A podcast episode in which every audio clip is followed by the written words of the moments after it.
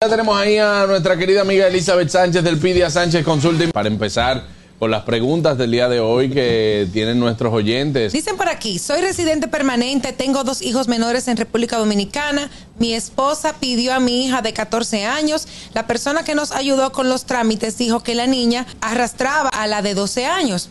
Pero ahora me dicen que esa información es incorrecta. Ningún niño arrastra a otro niño. Y sobre todo si la madrastra, la esposa del señor, es ciudadana de los Estados Unidos, menos. Los únicos que arrastran en la categoría residente.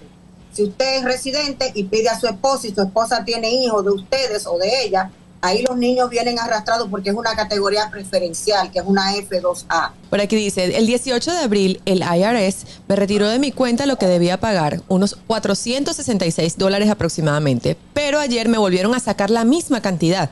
Revisé y efectivamente dice que es IRS.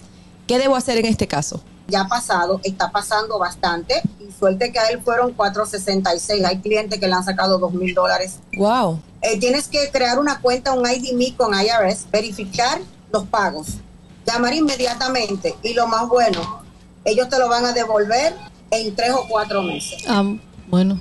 Ah, bueno, porque pero ellos no. están diciendo que fue un error del sistema. El gusto, el gusto de las 12.